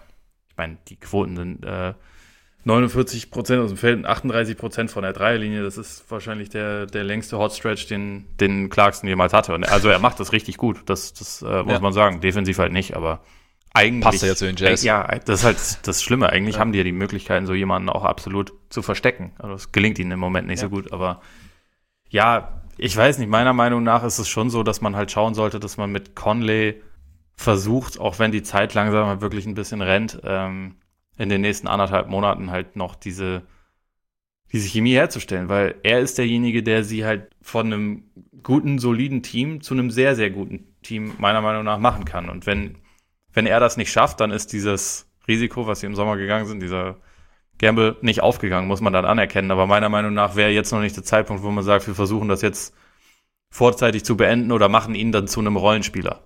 Oder ja, also wie man das dann auch nennt, zu einem, zu einem Six-Man, keine Ahnung. Also, weil eigentlich, er ist, glaube ich, schon zwar ein, ein Schritt langsamer geworden, das muss man schon sagen. Und also das, das sieht man dann auch defensiv. Aber, mhm. und übrigens bei Engels auch, der gemäß seinen Standards der letzten Saison, äh, der letzten Jahre, finde ich, auch keine gute Saison spielt. Zumindest phasenweise nicht. Aber ja, wie gesagt, meiner Meinung nach kann, sollte man das mit Conley noch nicht abbrechen. bin ich beide, ich glaube, es kommt ein bisschen drauf an, aus welchem oder wie man Conley sieht. Also ob man jetzt sagt, okay, Conley ist einfach noch nicht, also er ist ein bisschen langsamer geworden, aber es ist jetzt noch nicht so gravierend, er ist einfach noch nicht richtig in Utah angekommen. Oder ob man sagt, okay, Conley ist jetzt wirklich, ja, LeBron würde sagen, washed. Nein, washed aber er ist jetzt wirklich, er ist jetzt wirklich, washed con. Washed con, genau. Ähm, er ist jetzt quasi, er ist jetzt an einem Punkt angelangt in seiner Karriere, von dem an es eher bergab geht. Also das ist, glaube ich, so ein bisschen und da. Also das kann man, glaube ich, auch sagen. Das wäre jetzt nicht unfair, das zu sagen. Das ist äh ja oder oder er ist halt schon, er hat sich schon deutlich verschlechtert, sagen wir es so. Also ich meine, er ist jetzt halt schon ein bisschen älter, hatte viele Verletzungen und so. Dann klar ist irgendwann ist der Punkt erreicht, an dem du nicht mehr zwingend wahnsinnig viel besser wirst. Aber ich glaube, dann lässt sich das lässt sich halt noch nicht final beantworten, an welchem Punkt wir da sind. Und dann finde ich schon auch, also dein Ansatz finde ich auf jeden Fall verständlich, eben weil es ja, er hat sich ja auch, wie du auch sagst, individuell irgendwo ein bisschen gefangen. Und es ist natürlich, ist natürlich die Frage, ob du diese, diese Dynamik mit Mitchell, ob du das noch irgendwie hinkriegst. Gleichzeitig, ich meine, Rubio hat damals auch relativ lang gebraucht, um sich an, an Quinn Snyders Offense zu gewöhnen. Also da war es auch schon so, okay, boah, eher schlecht als recht und irgendwann hat es dann eben so, hat es dann einen Klick gemacht und es war dann nicht perfekt, aber es hat dann, war dann trotzdem eben halt dieses, ja, doch überraschend gute und unangenehme Team. Und vielleicht kannst du da mit Conley schon noch, schon noch was draus machen. Also, dass du, dass er seine Rolle findet und dann irgendwie hilft. Ich meine, die Frage ist natürlich defensiv mit dem Schritt langsamer, wie sich das halt auswirkt, ob du dann wirklich halt eben diese, diese Defense darum aufbauen kannst. Offensiv wäre es vielleicht auch ganz interessant, wenn man Rudy Gobert mal nach dem Pick and Roll finden würde. Aber es geht ja jetzt nicht nur um Mike Conley, das ist, glaube ich, allgemein so ein bisschen ein Problem. Dass, in den Rockets hat er, glaube ich, sieben Würfe gehabt, obwohl er, ja, mit seiner Länge hätte man trotzdem zumindest mal versuchen können, ein bisschen öfter gegen ein Team, das im Schnitt 1,60 groß ist. Das stimmt schon, wobei das bei, bei Gobert auch so ein bisschen das Ding ist, was wir mit, mit Zion hatten. Sobald er den Ball halt irgendwie in Bewegung hat und der einmal ein bisschen unten ist und er den dann hochnehmen muss, dabei ist ja. er halt anfällig. Und da ist halt, glaube ich, also in der Hinsicht sind übrigens die Rockets, finde ich, auch ein bisschen unterschätzt, weil die haben zwar nicht die Länge, aber sie haben aktive äh, Verteidiger. Das machen sie gut. Ja, sehr, sehr gut. Vor allem auch echt mit sehr viel Einsatz verteidigen und deswegen dieser und schon dran sind im Endeffekt, wenn der Big den Ball bekommt. Also, genau. dass er eben diese Größe gar nicht immer so ausspielen genau. kann. Genau, also da, da sind sie, finde ich, sehr gut drin. Deswegen, ja. ich weiß nicht, ich finde das mit Gobert immer so eine, so eine Sache. Er, er schimpft ja selber oft darüber, dass er quasi nicht, nicht genug den Ball bekommt und so. Und ich denke mir halt, ja gut, aber es hat auch Gründe. Also er ist halt auch offensiv einfach sehr limitiert. Das ist einfach so, finde ich. Ja, das, das stimmt, aber es ist halt, auch da gibt es wahrscheinlich, gibt es halt eben nicht nur die eine, das eine Extrem und das andere Extrem. Das also ich glaube, wenn du also natürlich würde ich ihm jetzt auch nicht, würde ich ihn jetzt nicht in Low Post packen und dann sagen, okay, jetzt poste mal wen auch immer auf, weil du bist länger, aber es gibt natürlich schon Situationen, gerade nach einem Pick and Roll, wo du ihn halt wirklich in Korbnähe bedienen könntest, ja. wo er dann einfach schnell ja, hochgehen klar. kann. Und das, ich, und da musst du halt eben auch schauen, ich meine, wenn er selber frustriert ist, und äh, klar musst du jetzt nicht jedem, der frustriert ist, Honig ums Maul schmieren, aber wenn du eben, ich meine, er ist ja einer ihrer entscheidendsten Spieler und da, ich meine, wahrscheinlich würde halt einfach ein bisschen mehr reichen. Es gab ja auch irgendwie ein Video die letzten Tage, bei dem das ihm so ein bisschen zeigt nach dem Pick and Roll. Ich glaube, Mitchell spielt da nicht den Pass und er dreht halt nur frustriert ab. Und das ist halt irgendwie eine Dynamik, vielleicht, der man, ja, leicht ist es vielleicht ein bisschen der falsche Ausdruck, weil wenn es leicht wäre, hätten sie es vielleicht auch schon gemacht, aber der man irgendwie entgegenwirken könnte, ja. glaube ich, indem man einfach hin und wieder, weil ich meine, gerade im Pick and Roll funktioniert es ja theoretisch halbwegs. Ja, ist auch richtig. Also zumal es ja auch man, das weiß man nicht erst seit Check. Ein unzufriedener Big kann auch dazu führen, dass die Defense oder der Einsatz in der Defense ein wenig leidet. Ja. Und ich will jetzt Gobert nicht nachsagen, dass er sich defensiv nicht mehr anstrengt, aber dass die Jazz da so einen großen Schritt zurück machen, ist natürlich einfach kein gutes Zeichen. Ich glaube, da ist, ja. liegt das Hauptproblem schon eher bei der Flügelverteidigung, aber weiß nicht. Es ist halt keine gute Grundvoraussetzung, wenn der wichtigste Defensivspieler, den du hast, halt, ja, da teilweise schon eher unglücklich ist. Ja, und ich meine, Frustration löst ja unterbewusst auch was aus. Also es ist nicht so, dass du jetzt sagst, oh, ich kriege jetzt vorne keinen Wurf, also verteidige ich nicht mehr, ja. aber es ist ja trotzdem, es zieht dich ja trotzdem so ein bisschen runter. Ich denke auch. Dann, von daher, ich meine trotzdem, wie gesagt, sie sind, ähm, sie können immer noch einen Heimvorteil bekommen, sie können, wenn sie sich irgendwie zusammenfinden, wenn es irgendwann einen Klick macht, also es ist so ein bisschen die, die Sixers des Westens, nur dass man bei den Jazz so eher eine Idee hat, wie das Ganze aussehen könnte. Also es ist nichts verloren, es ist nur einfach, also ich habe mir, ich fand es einfach wunderlich immer, wenn ich da mal so, wenn du die, die Ergebnisse aus der Nacht checkst und siehst, okay, die Rockets, äh, die Jazz haben schon wieder verloren und dann, also gerade so nachdem du eben ja, diese, diese Phase hattest. Der, ja, ja, Also, und dann halt eben auch, ja, gegen die Suns, klar, da kann, da kann, da gibt es schon den einen oder anderen, der heiß laufen kann, aber es ist halt, ja, es ist irgendwie ein bisschen, ein bisschen komisch. Also ich bin mal, bin wirklich gespannt, wie sich ja, das. Es, es wirkt hm? halt auch einfach echt ein bisschen zu einfach. Also es wirkt einfach ja. ein bisschen, bisschen zu leicht, gegen sie an Punkte zu kommen. Also im Idealfall hast du einen Big, der werfen kann, der Gobert ein bisschen aus der Zone rauszieht, dann hast du da keine Gegenwehr. Am Flügel ist es bei weitem nicht so bissig, wie das oft sonst war. Und ja, es ist ein bisschen komisch. Und also auch wenn du es richtig sagst, sie sind im Prinzip in einer Situation, wo noch nichts verloren ist. So wie sie aktuell sich präsentieren, gibt es aber eigentlich fast kein Playoff-Matchup im Westen, wo ich denken würde, das gewinnen sie, ob, ob sie nun den mhm. Heimvorteil haben oder nicht. Also in diesem Cluster, in dem sie ja, gerade ja. drin sind. Vielleicht gegen die Mavs, aber gegen die Mavs werden sie nicht spielen, weil dafür beide, also das, das wären eher andere Teams, auf die sie da treffen. Und da, das entwickelt sich halt aktuell nicht, nicht so, wie man sich das erhofft hatte. Nee, tut's nicht. Aber du hast ja auch schon gesagt, sie haben noch ein bisschen Zeit, zwar nicht mehr so viel wie noch vor ein paar Monaten oder vor ein paar Wochen, aber vielleicht klickt's ja noch irgendwann. Wer weiß. Wir sind gespannt. Sollen wir damit mal zu positiveren Sachen kommen? Immer doch. Immer doch, ne? Wir sind ja auch die Positivitätsbeauftragten. Ich glaube, das bist wenn dann du. Aber schön, dass du das. Ich äh, beziehe das auf uns. Ich beziehe das auf uns beide. Na gut.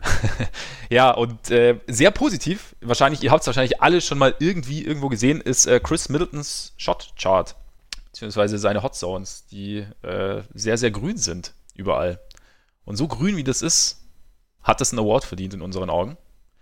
Und äh, da es sich um einen Wurf handelt, hätten wir natürlich diverse Leute nehmen können. Ne? Also wir hätten zum Beispiel, da gibt es diesen Kollegen Steph Curry, der demnächst auch wieder zurückkommt, ich glaube am Wochenende, 1. März, ja. glaube ich. Comeback. Am Sonntag, ja. glaube ich. Nach Handbruch ist er wieder dabei gegen ah, nee. Kings könnte das sein. Ich meinte, das, ich meine, das hätte ich gelesen. Okay. Ja, auf jeden Fall, er ist wieder Nicht, da. Nicht, dass das ein Spiel wäre, Warriors Kings, was, was ja. die Welt braucht, aber so. es, es äh, verleiht dem Ganzen etwas Würze. Ähm, nee, gegen die Wizards. Na gut. Oh, ja gut. Dann gibt es 57 Punkte von Bradley Beal ja. und eine Niederlage. Genau. Aber er ist wieder da, Steph Curry. Wir hätten, wie gesagt, es hätte der Steph Curry Award sein können. Es hätte auch Ole hätte zum Beispiel den Steve Nash Award bekommen, denn für, für Steve Nash wurde gefühlt die äh, 50, 40, 90 Saison eingeführt. Der Kollege hat äh, sowohl was Dreier als auch Zweier als auch Freiwürfe angeht sehr, sehr gut abgeschlossen traumhaft formuliert. Er hat es, glaube ich, viermal oder so geschafft, ja. während die meisten anderen es, wenn es hochkommt, einmal geschafft ja. haben. Eben, genau. Deswegen äh, würde das passen. Aber da muss ich sagen, ich, ich wollte unbedingt Allen Houston erwähnen. Ich bin nämlich ähm, großer Fan des Jumpshots von Allen Houston, generell so des Offensivspiels von Allen Houston und ich finde, die Karriere ist halt leider etwas, er ist leider so ein bisschen zur Punchline verkommen, wegen einer Kombination aus sehr, sehr dickem Vertrag und äh, sehr, sehr intensiven Knieproblemen, die ihn dann auch zu einem verfrühten Karriereende gezwungen haben. Aber darüber hinaus vergisst man halt, was für ein smoother Scorer dieser Allen Houston mal war. Und vor allem, was für einen wunderschönen Jumpshot er hatte. Deswegen bekommt Chris Middleton den Allen Houston Award. Aber nicht nur deswegen. Denn Ole, ich hab's, Ole weiß eigentlich schon Bescheid, was jetzt kommt, weil genau diese Argumentationslinie, die jetzt folgt, habe ich ihm vorher schon vorgetragen, um ihm, ihn davon zu überzeugen, dass halt der Allen Houston Award zumindest ein bisschen Berechtigung hat, obwohl Steve Nash Steve Nash ist. Soll ich es nochmal vortragen? Ich glaube, das solltest du, ja. denn du bist so im Redefluss. ich, ich, ich traue mich nicht mehr irgendwas ich, zu sagen. Ja, ich wollte gerade nur kurz mal den Monolog wieder unterbrechen, deswegen, äh, um hier so eine Konversation ah, okay. zu starten. Aber auf jeden Fall Saison 2002. Hätte ich einfach rülpsen 2002. sollen? Hätte das auch gereicht? Hä? Hätte es auch gereicht, wenn ich einfach gerülpst hätte oder so? Ja. Ist ja auch eine Interaktion zweier Menschen. Ähm, Saison 2002, 2003. Ja, Alan Houston war am Ring nicht, nicht so wahnsinnig sensationell, gut 38 Prozent. So, klingt nach wenig, ist wenig. Dafür aber umso besser von draußen, nämlich knapp 40 Prozent. Damals gefühlt, wenn man so den Vergleich hat, ist so 40 Prozent Anfang der 2000er ist ungefähr wie 70 Prozent heute. so in etwa. So in circa. Dazu 91,9 Prozent von der Freiwurflinie. Und äh, damit hat er so ein bisschen das Shotchart von Chris Middleton ja, imitiert oder die, die, die Blaupause dafür geben, jetzt nicht ganz natürlich, aber wenn es einen Bereich gibt, in dem Chris Middleton tatsächlich nur im Durchschnitt der Liga ist, dann ist es direkt am Ring. Sonst ist er überall, was hinter der Dreilinie ist, weit über Liga-Durchschnitt. und auch eigentlich sonst fast überall weit über Durchschnitt. Irgendwie noch so aus der linken Ecke innerhalb der Dreierlinie ist er auch im Durchschnitt. Was schon ziemlich brutal ist, oder? Ja, er hat auch die besten Pull-up-Werte aller NBA-Spieler, ja. also noch knapp vor Damian Lillard, der eigentlich man dachte, so ein bisschen in seiner eigenen Liga schwebt, ja. was das angeht aktuell, aber Middleton ist sogar noch ein kleines bisschen drüber. Ja. Wenn man es mal in Quoten nochmal ausdrücken will, 51% aus dem Feld, 44% von draußen, 91% Freiwürfe. Da ist nicht mehr so wahnsinnig Spielraum nach oben. Ja, was man aber noch dazu sagen muss, was äh, ihn von Alan Houston ein kleines bisschen abhebt, er macht auch noch andere Sachen. Nein. Außer Scoren. Das ist nämlich gut, weil Alan Houston war, wo wir eben von von Bogdanovic auch gesprochen haben, kurz. Äh, in der Hinsicht äh, auch ein kleiner Allen Houston Award für ihn, weil er hat es in dieser Saison ja auch schon mehrfach geschafft, irgendwie 28 Punkte, 0 Rebounds und 0 Assists mhm. und solche Spiele aufzulegen. Allen Houston war berühmt dafür, weil er eigentlich nichts anderes gemacht hat. Und Middleton ist eigentlich die perfekte Second Banana, muss man sagen. Ja. Also macht ein bisschen Playmaking, reboundet gut, ist ein guter Verteidiger. Das hebt ihn ab, würde ich mal sagen. Das hebt ihn ab und äh, das hebt ihn gleichzeitig oder sollte ihn gleichzeitig eigentlich auch so ein bisschen ja, in den, in Anführungszeichen, Star-Status heben. Weil man hat ja, man redet ja von den Bugs, redet man ja immer Janis. Natürlich. Und dann aber, wir haben so das Gefühl, dieser Vertrauensmangel beruht auch so ein bisschen darauf, dass man nicht weiß, wer denn übernehmen soll, wenn es bei Janis nicht so läuft. Und Middleton, finde ich, gibt zumindest hat einen ganz guten Case, dass man ihm da ein bisschen mehr Vertrauen schenken könnte. Ja, absolut. Also ich meine, er ist ja jetzt auch zum, zum zweiten Mal All-Star gewesen, hat seinen, seinen Max-Deal bekommen und trotzdem ist es immer so ein bisschen unter ferner liefen. Also was, glaube ich, auch ein bisschen damit zu tun hat. Letzte Saison war er erstmals All-Star, hat erstmals wirklich quasi Anerkennung bekommen, ja. hat dann aber in den Playoffs nicht so einen starken Eindruck hinterlassen, während er im Jahr davor in den Playoffs diese eine überragende Serie gegen Boston hatte.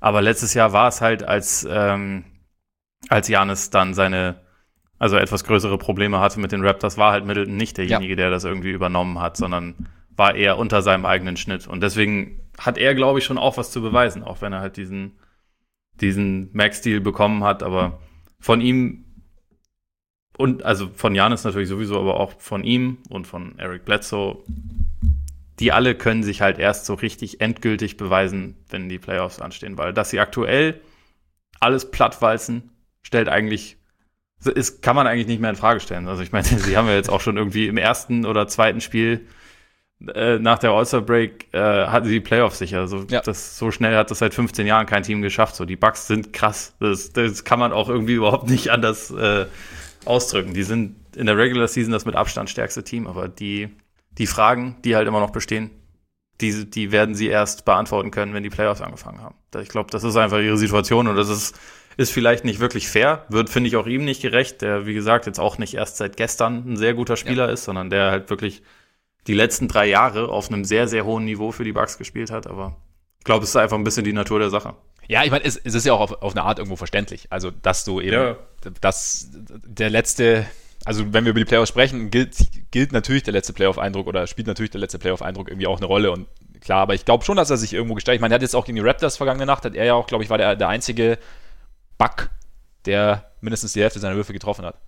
Ja. Um, und dann irgendwie auch Topscorer Janis. Und er hat auch in Spielen, in denen Janis dann nicht dabei war, auch schon ja, ja. 40 Punkte Spiele oder sowas ja. die Saison rausgehauen. Also, das, also es ist von ihm auch eindeutig die beste Saison ja. bisher.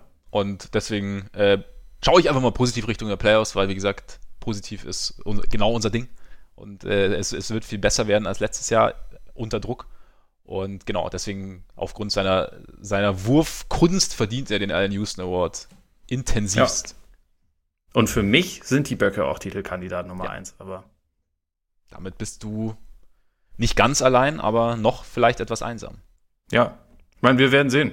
Also gewisse Restzweifel habe ich natürlich ja. auch immer noch, aber sowohl Middleton als auch Janis sehe ich halt einfach schon nochmal das eine, also eine gewisse Portion stärker als letztes Jahr. Und es war letztes Jahr jetzt auch nicht so, dass sie chancenlos gewesen wären, sondern sie waren 2-0 vorne gegen die Raptors und äh, haben dann hatten auch, glaube ich, im dritten Spiel eine Führung gehabt mhm. oder oder oder war es im vierten? Aber also eigentlich sah es Sie jetzt nicht unbedingt schlecht aus. 1 oder 3-0 führen können, auf jeden Fall. Ja. ja. Und es war der erste tiefe Playoff-Run. Ja. Also, ne, das ist. Man muss jüngeren Teams auch zugestehen, Erfahrungen zu sammeln. Ja. Und dann eben mal auch zu, ja, nicht ganz optimal zu spielen, um dann im nächsten Jahr genau die Fehler oder ein paar dieser Fehler irgendwie abzustellen und besser zu machen. Von daher, ich habe sie auch sehr, sehr weit oben in meinem Favoriten-Ranking, so es das denn gibt. Schaust du mal. Schaut mal. In diesem Sinne, das könnt, damit könnten wir es eigentlich bewenden lassen für heute, oder? Schwöre. Schwöre. Sehr gut, sehr gut. Freunde, vielen Dank fürs Zuhören. Schön, dass ihr dabei wart. Wir hoffen, ihr hattet äh, Späßchen für die letzten, letzte gute Stunde und hoffen natürlich auch, äh, dass ihr demnächst wieder reinhört, dass ihr es vielleicht weitererzählt, dass ihr uns abonniert, Apple Podcasts, Spotify, könnt ihr uns auch eine Rezension hinterlassen auf Apple Podcasts, dürft ihr sogar sehr gerne. Das hilft uns nämlich tatsächlich weiter und folgt uns natürlich, wie gesagt, sowohl auf Twitter als auch auf Instagram. Ist ja jetzt relativ frisch und da stellt uns da auch eben gerne Fragen für den am Freitag über Patreon erscheinenden Mailbag. Und ja, jetzt würde ich sagen, war es das. Jetzt war es wirklich, oder? Mit Sicherheit, ja. Mit Sicherheit. Logisch. Ich bin schon, bin schon weg. Ole ist schon weg. Dann würde ich sagen, genießt euren Tag, euren Abend, euren Morgen und hoffentlich bis vielleicht sogar Freitag, vielleicht aber allerspätestens bis nächste Woche. Reingehauen. Reingehauen.